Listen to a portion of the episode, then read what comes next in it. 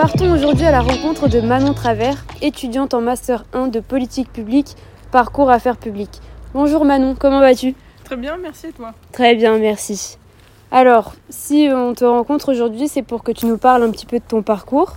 Donc euh, j'aimerais bien que tu te présentes et que tu nous parles de ton parcours, mais plus précisément de ce que tu as fait avant le master, s'il te plaît. Ok, eh bien alors je m'appelle Manon Travers, comme elle dit plus tôt, et euh, je suis titulaire d'un bac ES. Et à la sortie de mon bac ES, je savais pas quoi faire, parce que j'étais un peu bonne partout. Et du coup, par élimination, je me suis dit autant prendre quelque chose de pluridisciplinaire. Donc je suis arrivée en licence de sciences politiques et internationales à l'école internationale d'études politiques de Créteil, qui est devenue l'IEP de Fontainebleau. Et euh, j'ai choisi ce- cette licence-là parce que c'est très pluridisciplinaire, très riche, mais il y avait aussi les langues étrangères euh, auxquelles je tiens. Et je voulais à l'origine faire euh, une carrière européenne. Sauf que le Covid, on n'a pas pu partir à l'étranger. Et du coup, j'ai dû me rabattre euh, sur des stages euh, en France.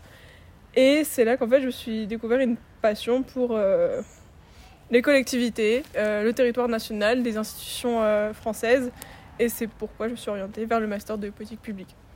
D'accord. Et tu peux nous en dire plus sur le master de politique publique? Pourquoi tu l'as choisi Eh bien, j'ai choisi parce que bah, quand j'ai réalisé mes stages en licence, donc j'ai pu en réaliser deux en cabinet euh, de présidence. Donc la le premier, c'était en cabinet de présidence d'agglomération et le, auprès des directeurs des chefs de cabinet. Et le second, c'était euh, au cabinet de la présidence de la région Grand Est, auprès de la conseillère culture, tourisme et coopération décentralisée. Et en fait, au cours de ces stages, bah, du coup, j'ai pu interroger beaucoup les personnes qui travaillaient autour de moi. Et euh, toutes dans l'ensemble avaient un point commun, c'est d'avoir fait des masters de politique publique et parfois d'affaires publiques. Parce que c'est des métiers du conseil. Et du coup, je me suis dit, bah, c'est là qu'il faut que j'aille. Ça ressemble à ça.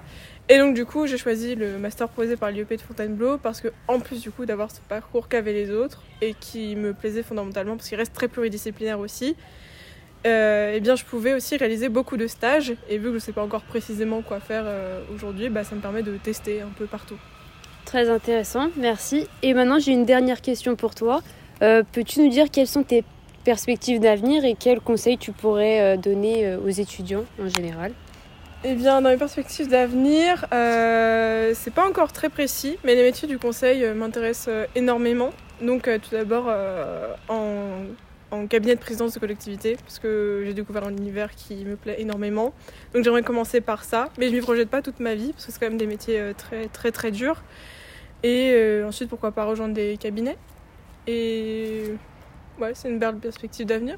Ah, Et un conseil aux étudiants, si tu en aurais Euh, au niveau de conseils, euh, j'en aurais deux. Le premier, c'est plus au niveau euh, de la personnalité. C'est toujours s'accrocher et euh, aller là où son instinct le, nous porte. Parce que parfois, on peut pas toujours expliquer pourquoi on a choisi d'aller là.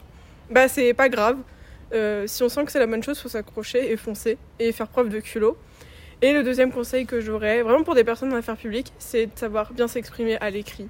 Parce qu'on se rend pas compte à quel point on est jugé à l'écrit et à quel point ça peut compenser l'oral quand on est timide. Et je sais que c'est quelque chose de très important quand on commence ses études. Parfait, merci beaucoup Manon. Pas de soucis. À bientôt. À bientôt.